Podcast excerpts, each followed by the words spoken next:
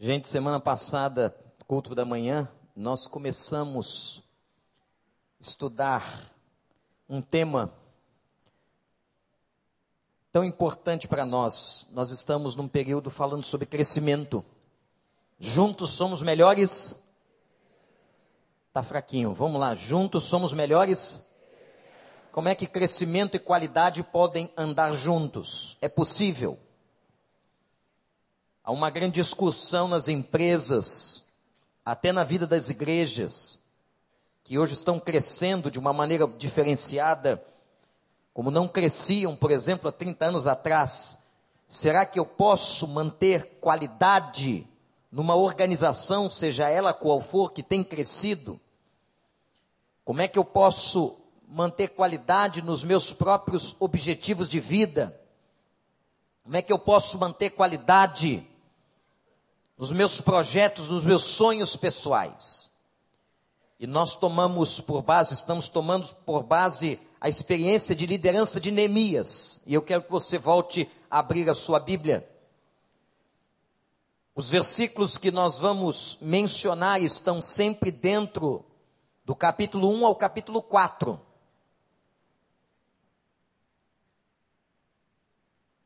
Eu quero só lembrar um pouquinho da história quando Neemias foi levado prisioneiro para a Babilônia e foi ser copeiro do rei. Lembram da história?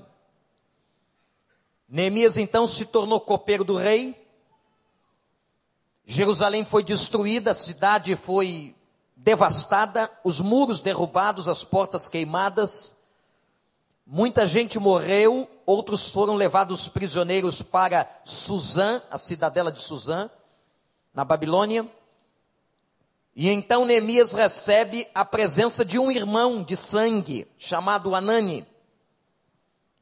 E Anani vai lhe informar da situação caótica que estava Israel.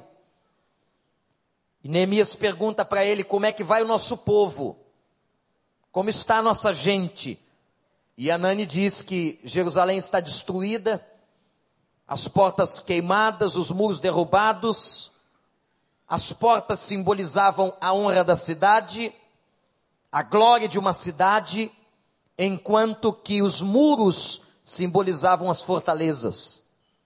O que Anani está dizendo é que Jerusalém estava sem força e sem honra. Quando Neemias recebe essa informação, isso que estou lhes narrando está no capítulo 1, Neemias começa a chorar.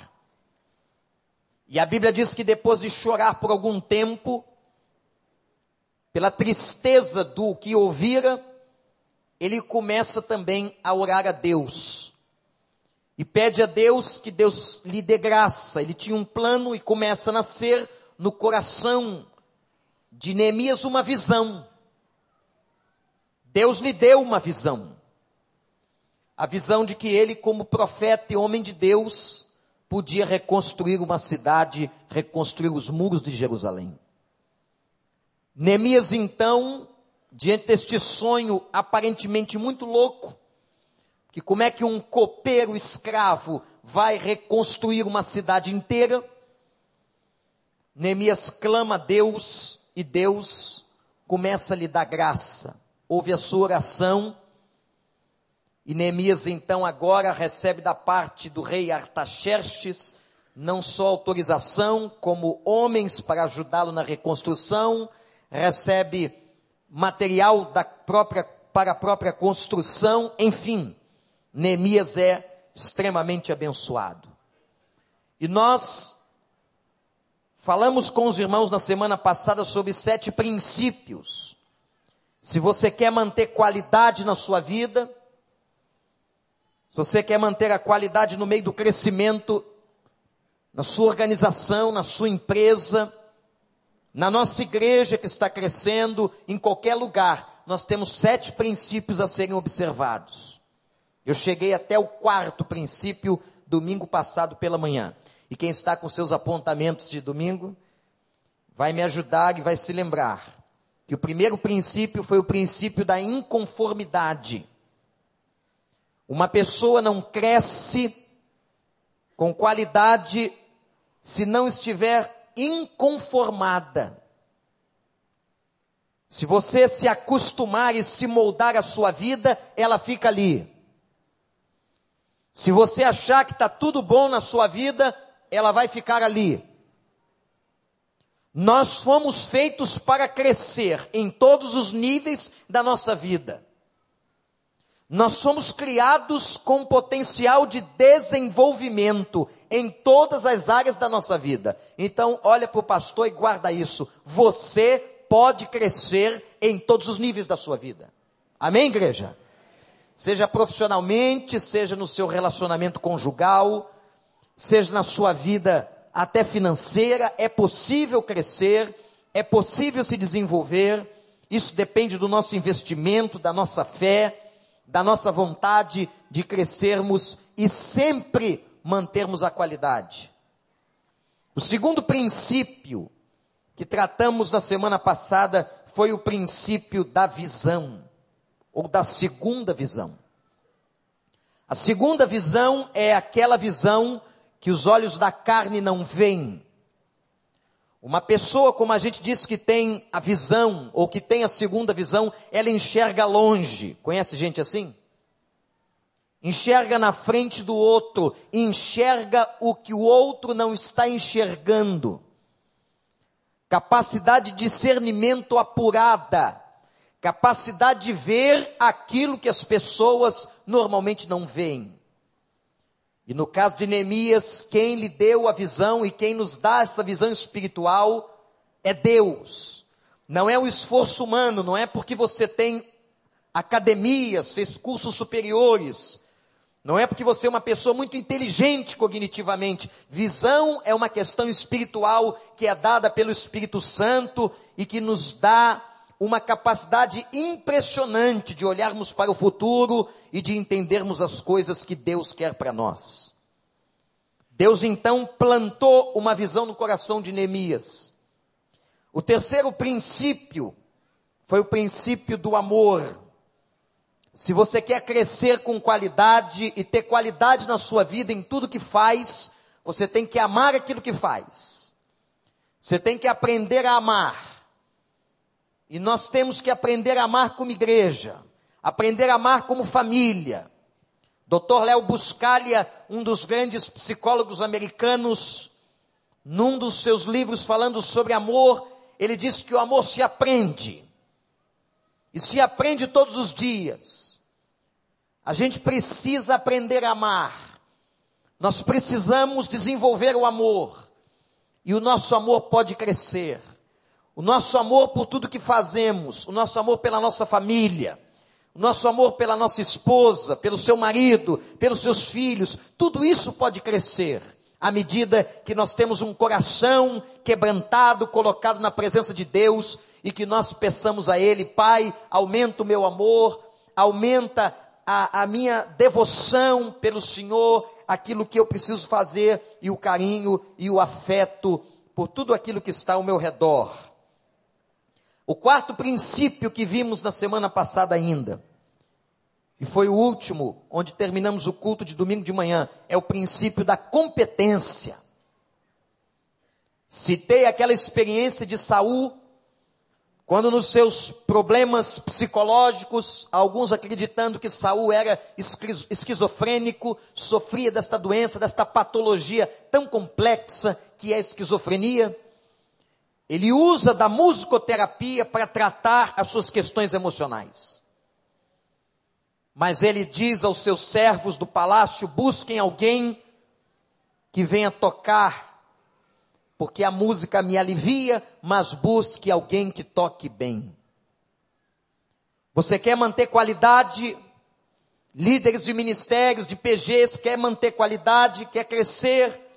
Você quer crescer na sua empresa? Meu amigo empresário, você que está aqui nesta manhã, dono de negócio, Deus colocou um negócio nas tuas mãos. Aliás, eu quero dizer a todos aqueles que têm negócios aqui, que estão hoje no culto de manhã, Deus colocou isso na sua mão para que primeiro você seja uma bênção e que este seu trabalho seja para a glória de Deus. para o engrandecimento do nome de Deus. O seu negócio não pode ser uma pedra de tropeço, não pode ser ponto de escândalo, não pode ser lugar para faltar com a ética. Você recebeu de Deus uma incumbência, há profissionais liberais aqui, e vocês têm que fazer tudo para a honra e para a glorificação do nome de Jesus Cristo. Quer manter qualidade, mantenha competência. Quando você estiver trabalhando, eu quero dizer para você o seguinte: você primeiro trabalha para Deus.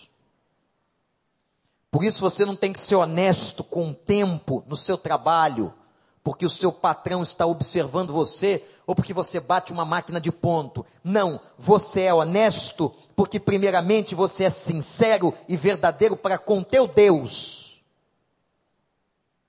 Você trabalha primeiro para o teu Deus para glorificar o teu Deus.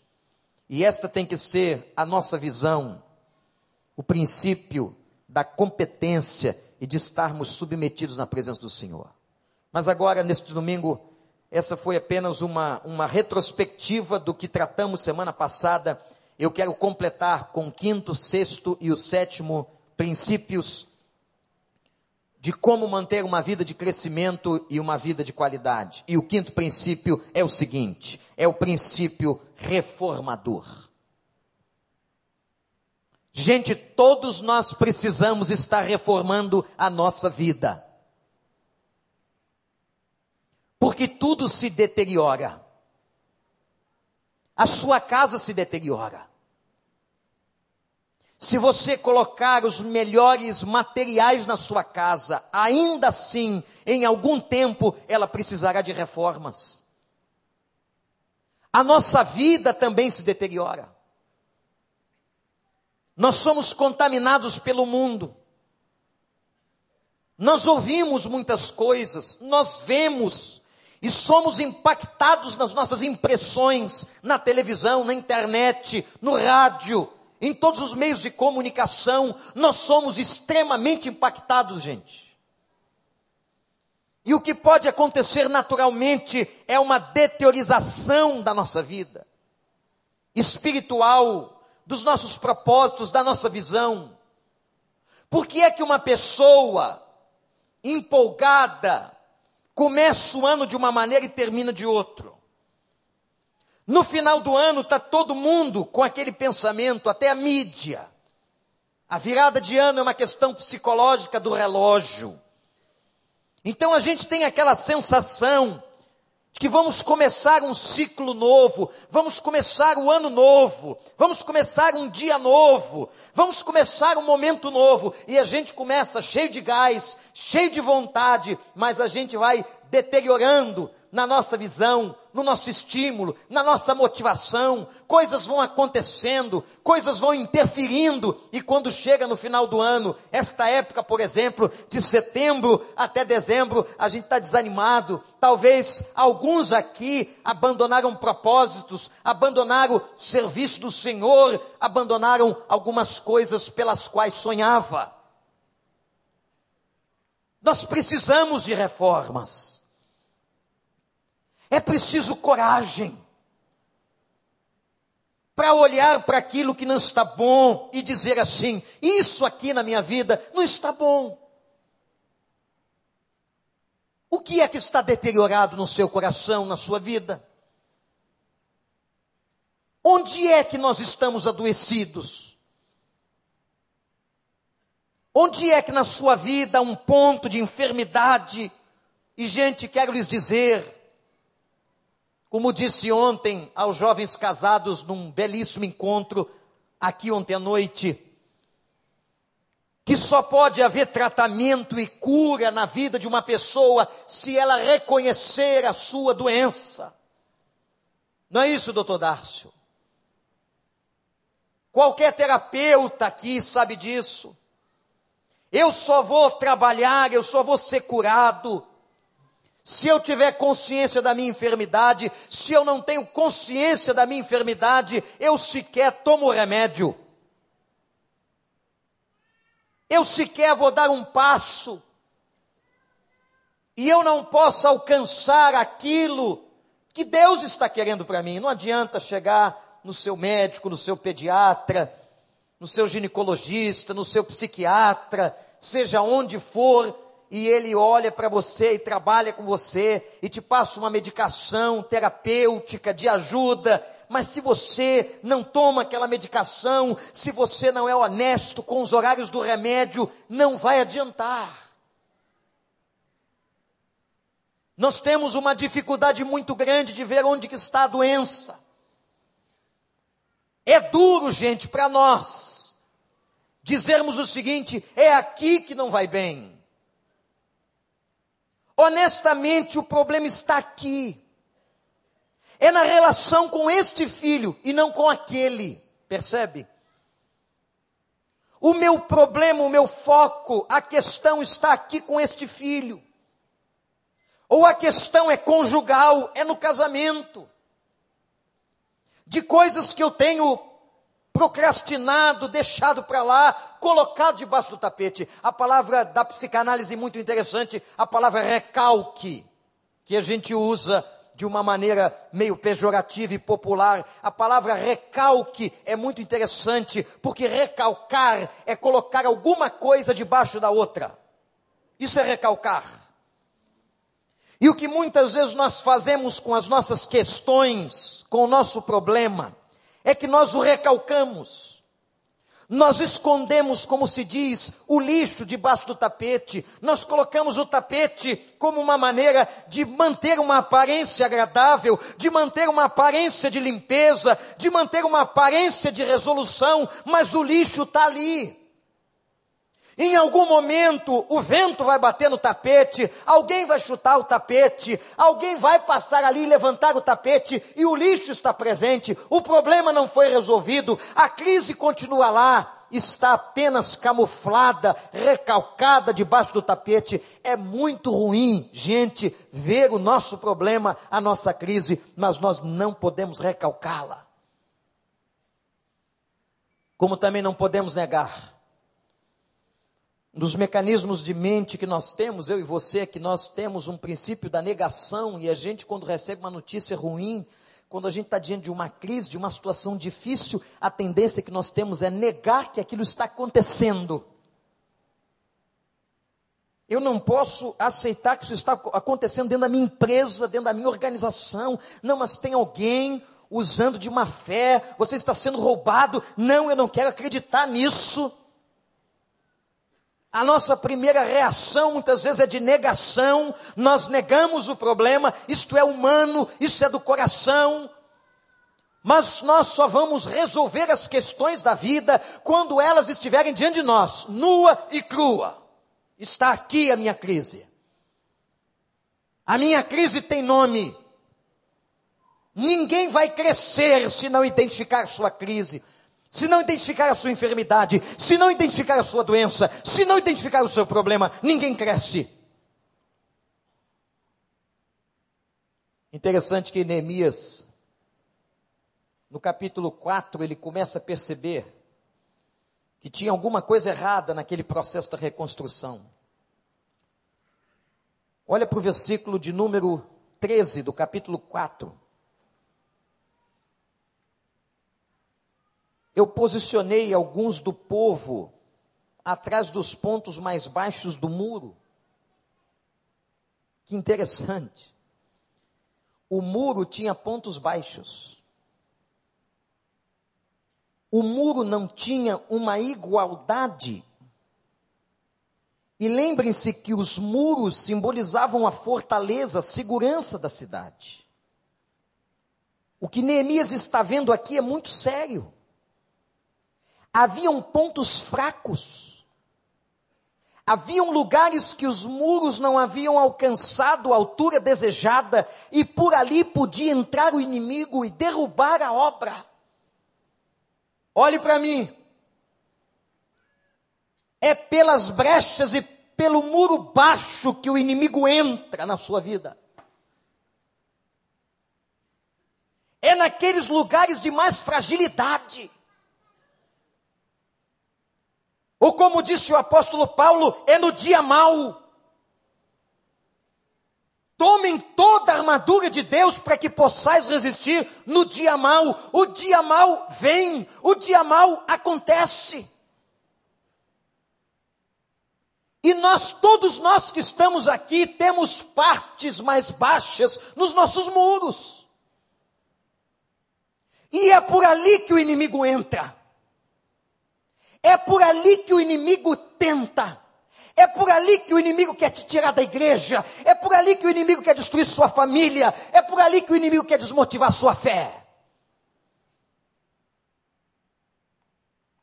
E Neemias observou do versículo 13 que ele tinha, e aquele muro tinha os pontos mais baixos, e foi ali que ele posicionou pessoas estrategicamente, e dividiu por famílias, e colocou essas pessoas armadas de espada, lanças e arcos. Agora, versículo 14: E fiz uma rápida inspeção imediatamente, e disse aos nobres e aos oficiais e ao restante do povo: Não tenham medo. Não tenham medo deles, lembrem-se de que o Senhor é grande e temível, e lutem por seus irmãos, por seus filhos, por suas filhas, por suas mulheres, lutem por suas casas. Nós temos que estar orando e vigiando nas partes baixas dos muros da nossa vida, porque tem gente querendo e tem força do inferno querendo destruir a tua casa, mas que a palavra de Neemias seja viva para você, não tenha medo, porque o Senhor é contigo.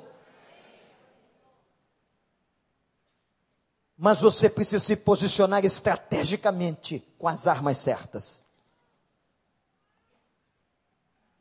Você quer qualidade na sua vida? Você pensa que é, que é fácil manter qualidade?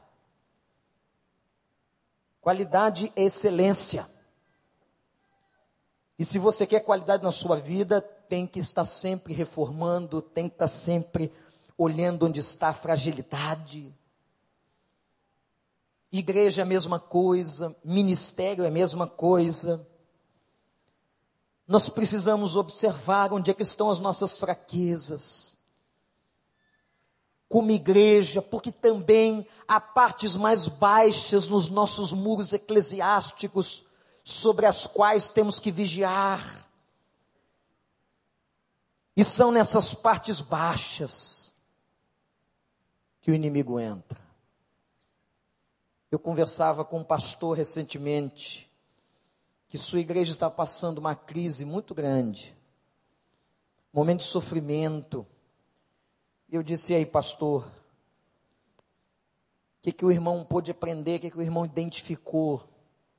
A sua crise pode me abençoar. Fala para mim. Conta da sua experiência. E ele disse, pastor, tem parte dos muros que estão baixas. Nós estamos orando pouco.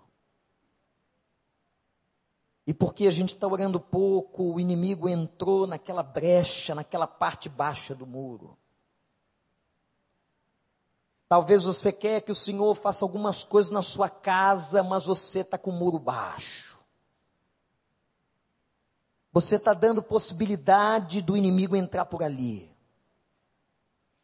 Nós temos que fazer como Neemias, levantar os muros, montar guarda, ficar na vigia, pegar a arma certa. A nossa arma, e nós aprendemos isso estudando batalha espiritual, a nossa arma não é arma humana, não é inteligência humana, não é competência humana, a nossa arma é oração, é o poder de Deus, é a palavra do Senhor.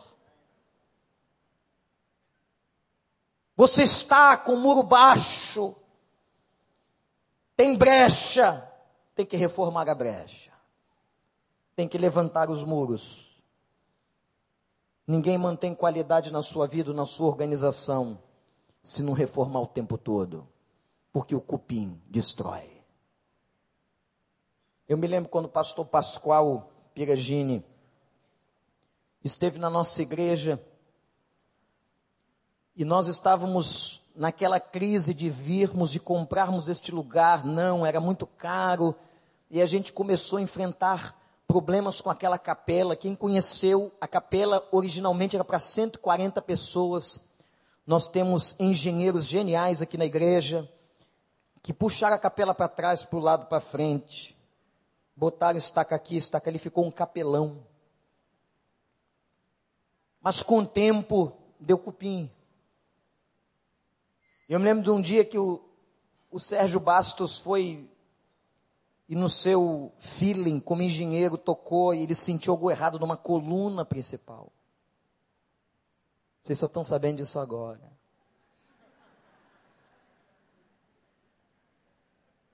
E ele mandou escavar um buraco dentro da igreja. E ele fez um buraco. Não tinha mais nada. A coluna estava pendurada. Porque o cupim havia destruído uma madeira violentamente grande. Mesmo assim, a gente ficou na crise: o que, que a gente vai fazer? Aí vem o pastor Pascoal e diz assim: lá na minha igreja, Deus mandou a gente fazer uma coisa nova e nós não fizemos, desobedecemos o Senhor. Ele tratou o problema rapidamente, ele mandou cupim sobre a igreja e comeu o telhado inteiro. Eu disse: então vamos começar amanhã.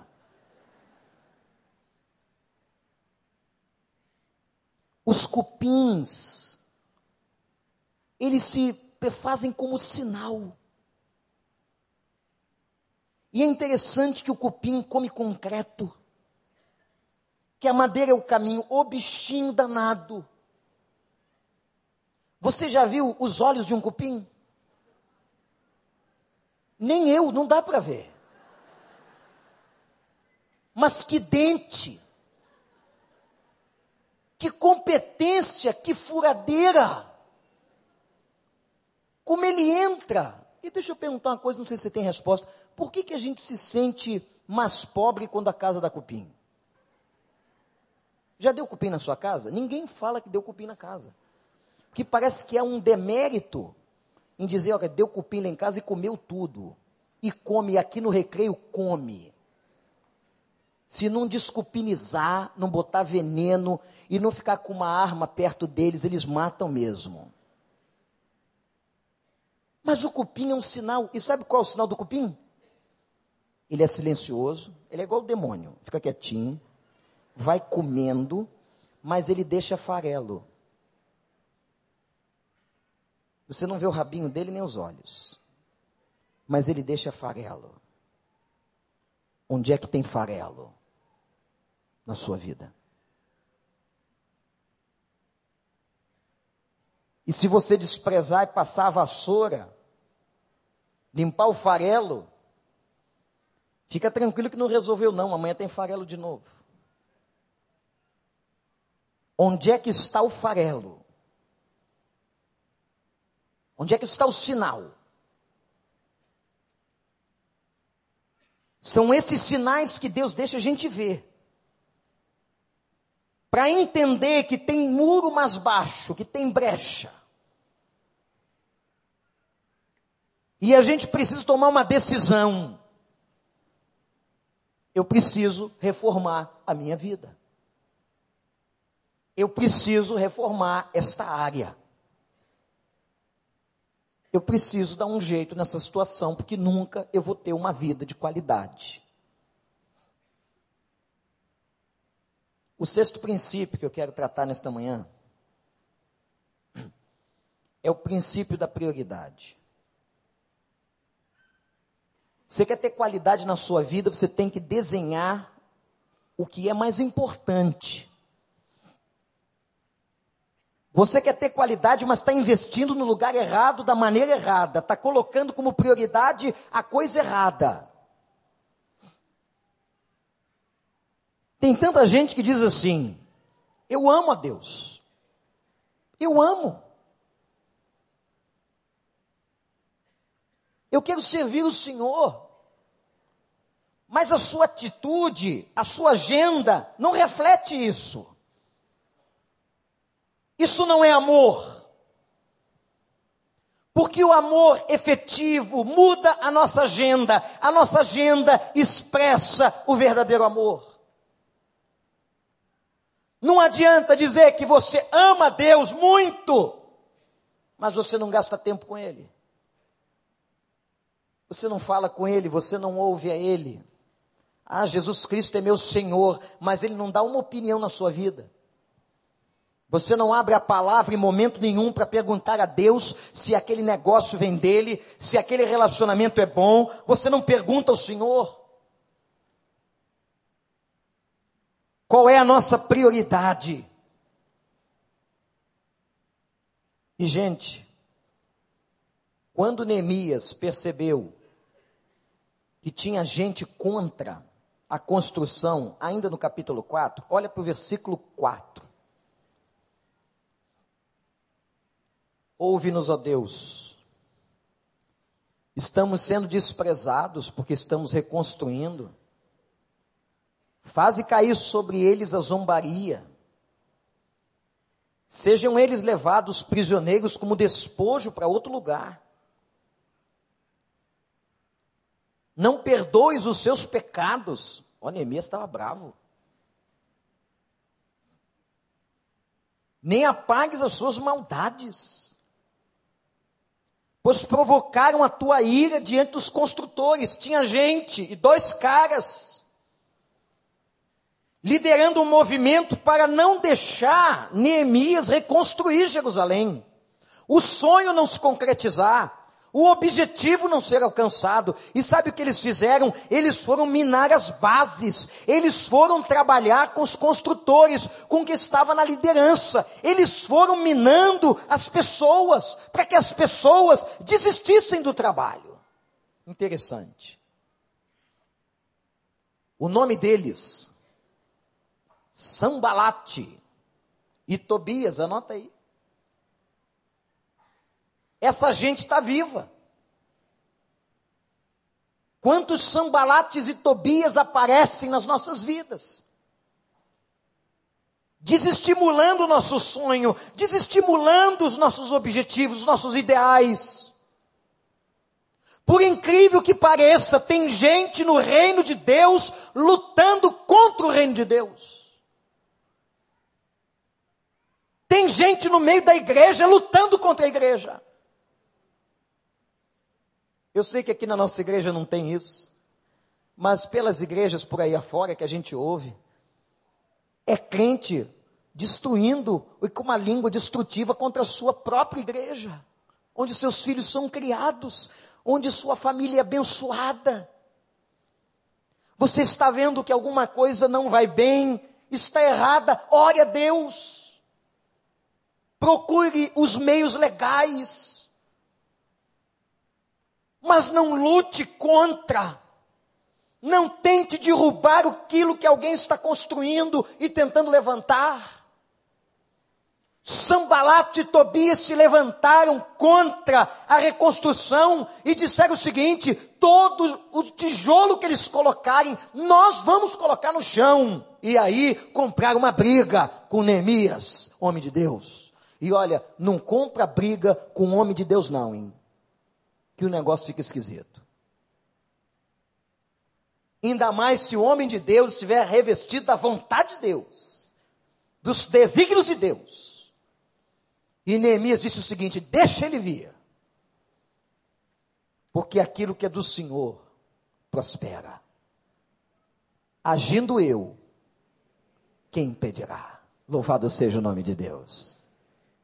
Pode se levantar Sambalat e Tobias contra você, contra teus projetos, contra a tua casa, contra a tua família, contra a nossa igreja, contra o que for, mas o Senhor está na nossa frente, o Senhor é dono do nosso coração e Ele vai tomar o controle e tem tomado de todas as coisas e a vitória é do Senhor.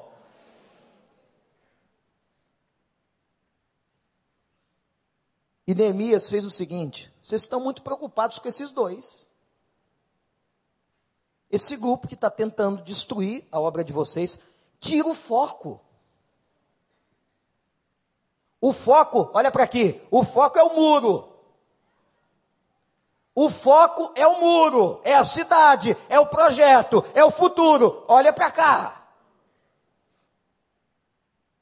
Neemias não deixou que os construtores fixassem os olhos nos inimigos.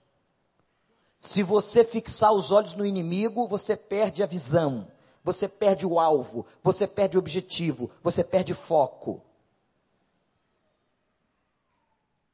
Ah, o, o, empresário disse assim, mas pastor, o concorrente está fazendo, o concorrente está fazendo isso, o concorrente do meu produto está fazendo aquilo. Tira os olhos do concorrente e coloca os olhos no teu alvo, no teu objetivo, qualifica a tua turma, faz o melhor, corre com o Senhor e Deus vai te honrar. Mas tem gente que fica olhando para o inimigo. Aí se pergunta assim, mas pastor, e o que, que a gente faz com essa turma que se levanta? Contra os nossos projetos. Às vezes você tem um amigo, amigo, né? Entre aspas, que desestimula você, que tira você do propósito. Se chega cheio de energia, contando para ele: olha, eu estou com esse projeto, e não faz isso não. Faz não. Lembra aqueles, aquela história do barbeiro? O sujeito chegou no barbeiro cortar o cabelo, tem gente que vai no salão todo mês, no barbeiro, como eu. Tem outros que levam mais tempo. E o cara cortando o cabelo, revelou um projeto. E disse assim para o cara: Olha, estou com um sonho de viajar com minha família. E o barbeiro está ouvindo. O barbeiro daqueles caras pessimistas, essa turma que gosta de destruir muro. E está lá cortando, você vai para onde? Aí eu vou para a Itália. Que Itália, rapaz? Itália é horrível. Em um lugar sujo, cheio de italiano. Lugar esquisito. Mas tudo bem, você quer ir, você vai, mas eu não iria. Eu ia para outro lugar. E você vai como? De navio? Não, vou de avião. Qual companhia? Alitalia. A pior companhia que existe. E o cara cortando o cabelo. É ruim, muito ruim. O serviço de bordo é ridículo. Aquelas moças italianas que não querem falar português, uma má vontade, não vai não. E o que, que você vai fazer lá?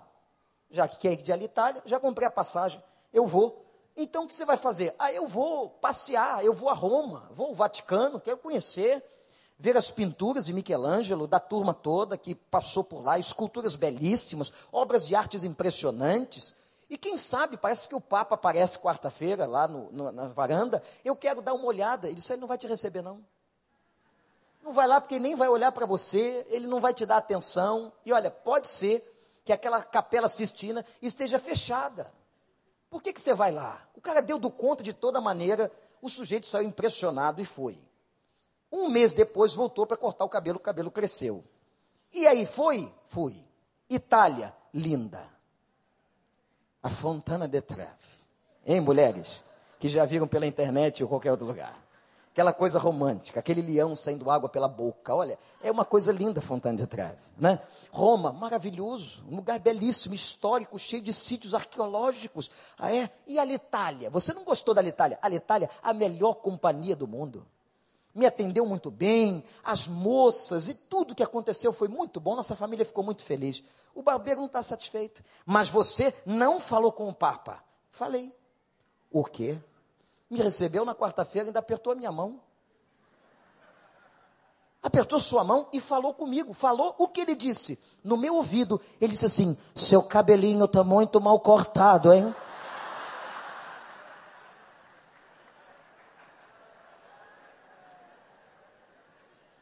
Lembra desse cara quando Sambalat e Tobias aparecer na sua vida? Esse desanimador do inferno, manda ele embora.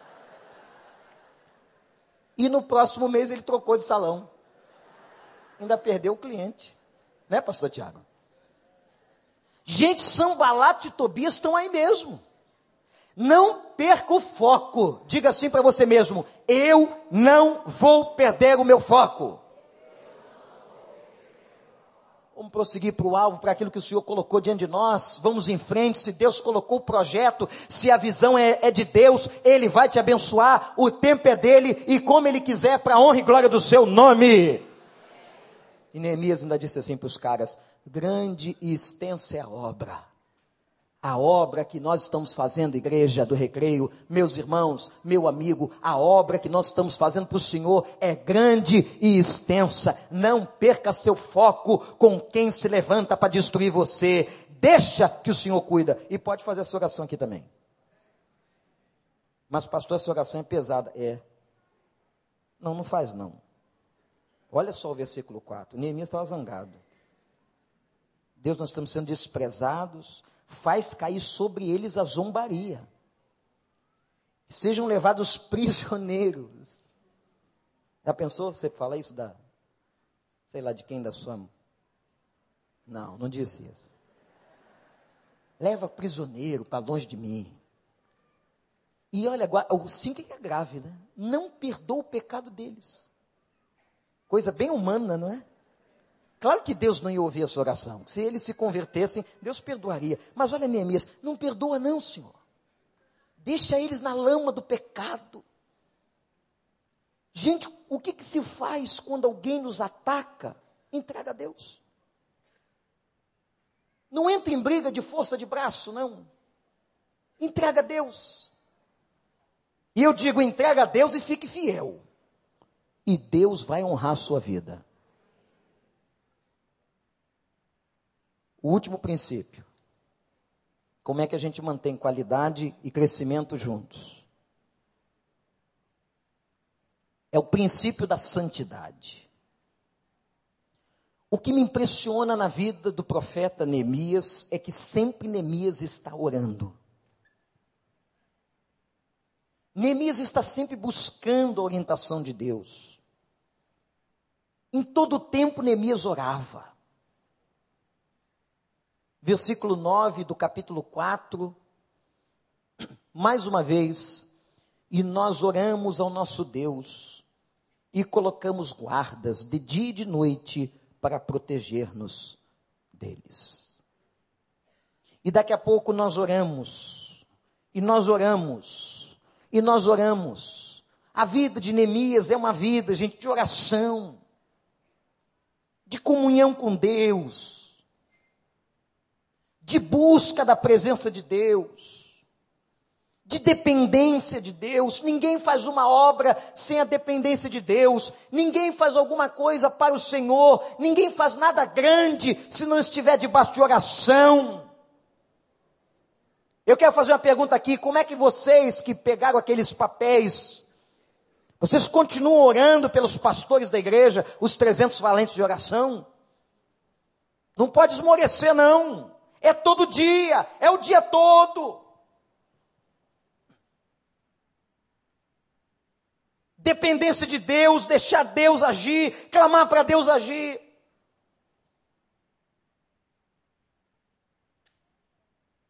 Já contei a experiência do pastor Jim Simbala do Tabernáculo do Brooklyn. Imagina você, uma filha se desvia do caminho do Senhor, filha de um grande pastor nos Estados Unidos. E decide ser prostituta. Ai, ai. Chega a doer. O pai pregando o evangelho, Deus usando como instrumento, salvando um monte de gente, e a filha em bordel, boate, menina de programa. De Simbala ficou tão abatido que a igreja sentiu. Não tem como a igreja não sentir a tristeza do seu pastor. Isso vaza pela pregação, isso vaza no olhar, isso vaza no nosso caminhar. E um dia o ministério de intercessão da igreja resolveu orar. E começar a orar, orar, Senhor, tem misericórdia. Aquela menina conheceu tua palavra. Aquela menina que sabe, a palavra está lá dentro, Deus faz germinar.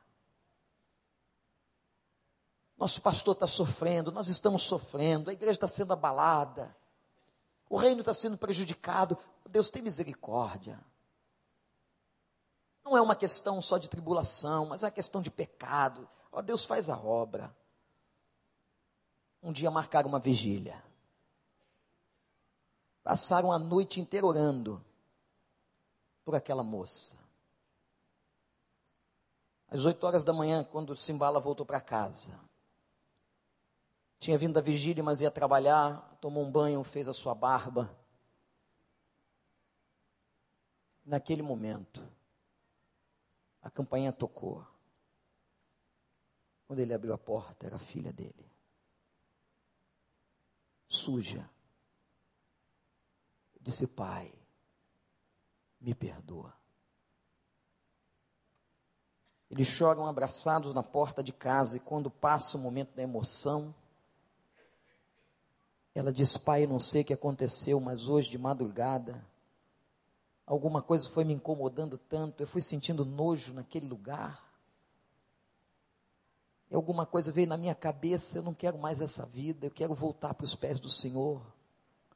Será que o nosso Deus me recebe? E ali foi a reconciliação. E ele disse: Foi exatamente esta hora que você sentiu isso, aproximadamente às três horas da manhã, que a igreja inteira do tabernáculo do Brooklyn estava orando por você. Eu creio no poder da oração.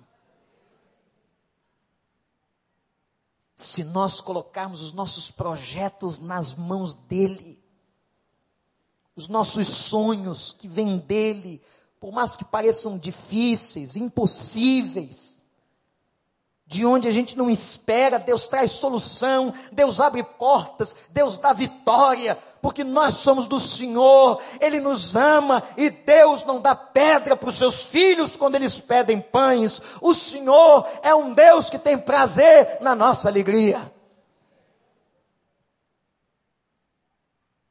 E tão importante quando Neemias confessou, e lá no capítulo 6, aliás, no capítulo 1, versículo 6. Ele diz: Pai, nós estamos escravos porque nós pecamos. Esse texto é lindo.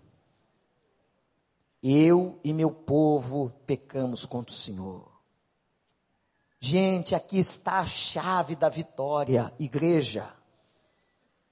Igreja Batista do Recreio, irmãos, trabalhadores, profissionais liberais, empresários, homens, mulheres, jovens, adolescentes. Aqui está a chave da vitória. O versículo 6, quando Neemias quebrantado diz: Senhor, que estejam abertos os teus ouvidos a oração do teu servo neste momento. Eu confesso, nós pecamos, confessamos os nossos pecados, temos cometido contra o Senhor. O fato é que Neemias não se excluiu, mas ele disse: Eu pequei. Tem coisa que não está dando certo, porque você não tem dito eu pequei, Senhor. É comigo, Senhor. Para de colocar a culpa no outro e diz assim: o negócio é comigo. A fraqueza está aqui. Eu preciso do Senhor. E foi depois desta oração que Deus honrou a vida do profeta Neemias. Ele teve consciência da fraqueza, como a teve Isaías naquele dia que Isaías entrou no templo e viu aquela glória de Deus, não tem como a gente entrar no templo, não tem como estar na presença de Deus e não se deparar com a sua própria fraqueza, não tem como. A santidade de Deus contrasta com a nossa fraqueza. E quando Isaías viu o Deus Santo, ele disse: Eu vou morrer. Eu vou morrer porque eu sou um homem de lábios impuros. Quem é que hoje tem dignidade para estar aqui na presença de Deus? Nenhum de nós. Nós só estamos aqui por causa da sua misericórdia. E foi naquele momento que Isaías confessou o pecado. Eu sou um homem que tem os lábios impuros. Mais do que falar palavrão, os lábios impuros é um lábio maledicente, promíscuo. um lábio que estava defamando. Senhor, eu tenho lábios impuros e meu povo também. É uma coisa terrível no nosso meio. Nós estamos falando demais, nós estamos pecando com a boca, nós estamos pecando com o coração, com a mente. Senhor, nós temos pecado e por isso nós chegamos à ruína que nós estamos agora. Tem misericórdia. E naquele momento, vendo o quebrantamento de, de Isaías, Deus manda um anjo, aquele anjo de Deus que pegou a brasa do altar com Atenais e trouxe e colocou na boca de Isaías e disse Senhor: agora eu tirei o teu pecado, a tua iniquidade foi perdoada. Louvado seja o Senhor, bem-aventurado o homem cuja iniquidade é perdoada e cujo pecado é coberto. Mas infeliz a pessoa que está vivendo debaixo do pecado.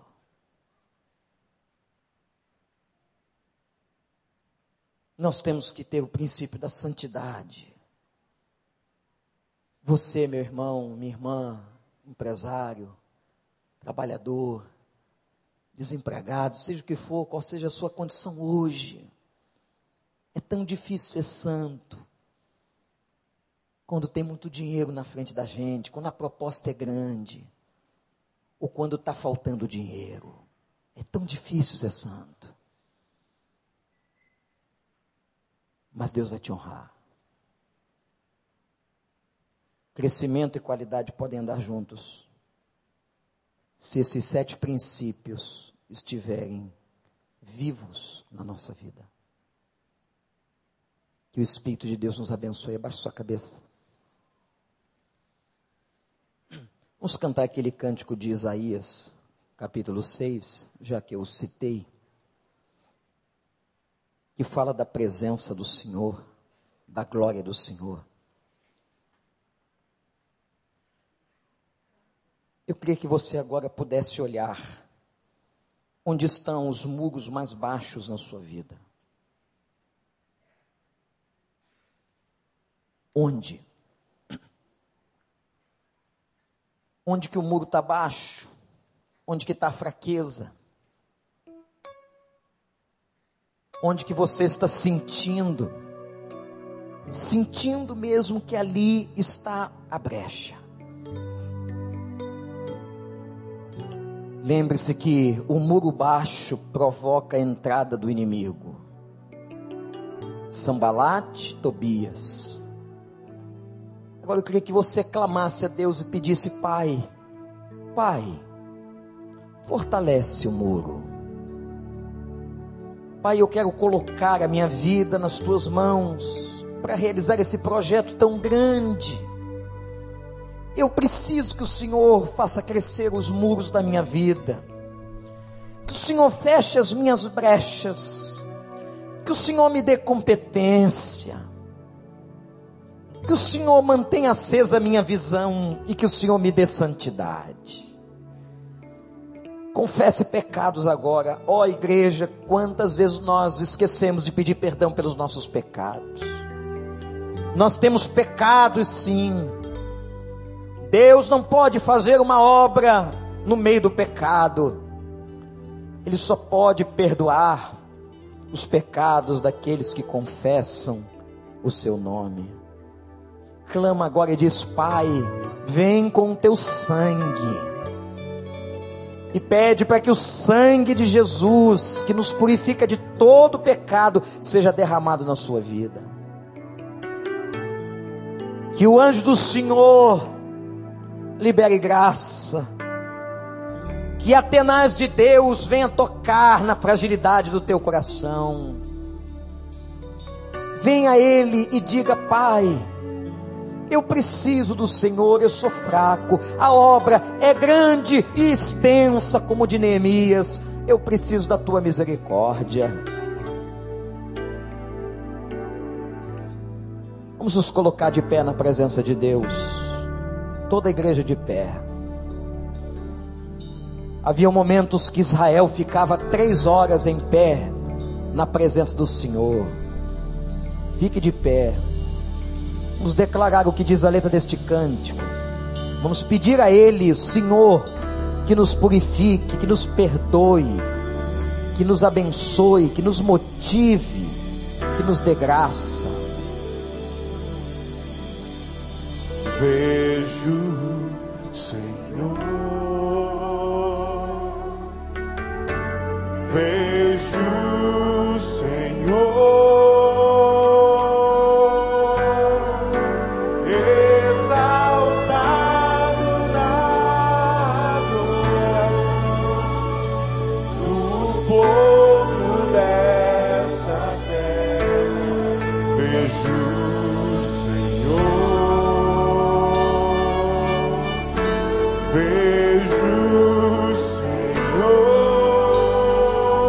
meus olhos viram o Rei.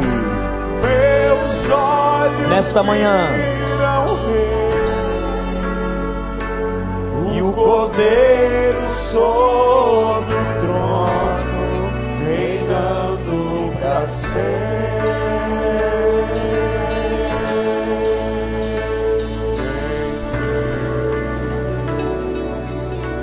Suas vestes reais, suas vestes a presença de Deus.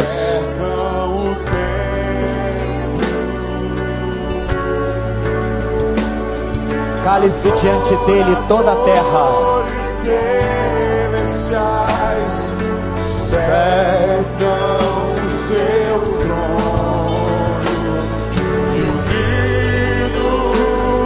Toda a igreja. Clamamos santo, santo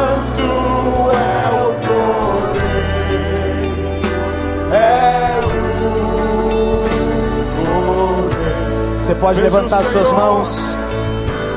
Vejo o Senhor, Vê o Senhor pela fé na sua vida. Diga a Ele que você é pecador.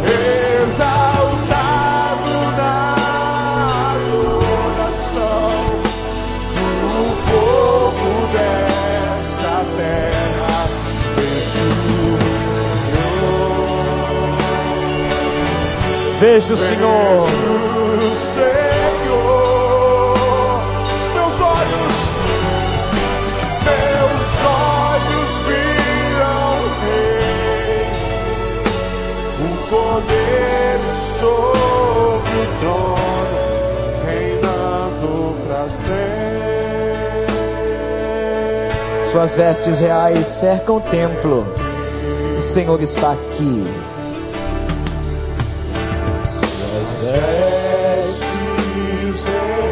A presença de Deus está entre nós. Por promessa. Adoradores celestiais cercam o seu trono,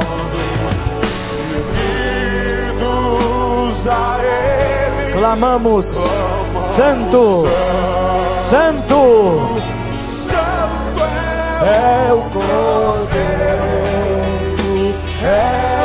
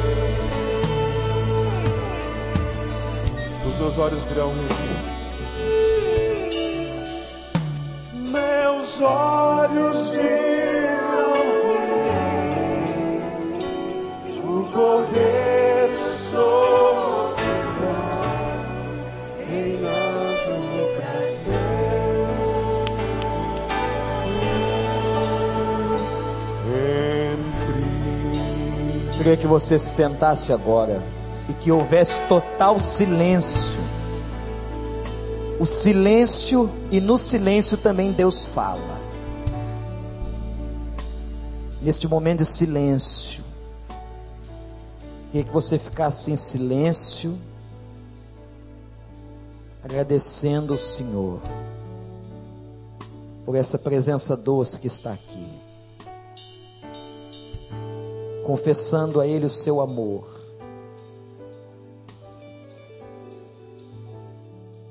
E agradecendo pelo sangue que nos purifica.